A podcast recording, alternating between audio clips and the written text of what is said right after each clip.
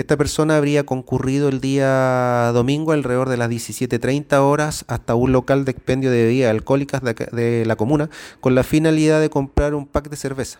Esta persona se encontraba bajo los efectos del alcohol, por lo que no se le vendió el producto solicitado, ofuscándose esta persona y retirándose del lugar, del lugar realizando amenazas de muerte, volviendo posteriormente alrededor de las 19.30 horas con un arma blanca. Fue en ese momento que agredió a la persona que se encontraba acá a cargo del local con un arma blanca, ocasionándole lesiones de carácter leve, para posteriormente huir.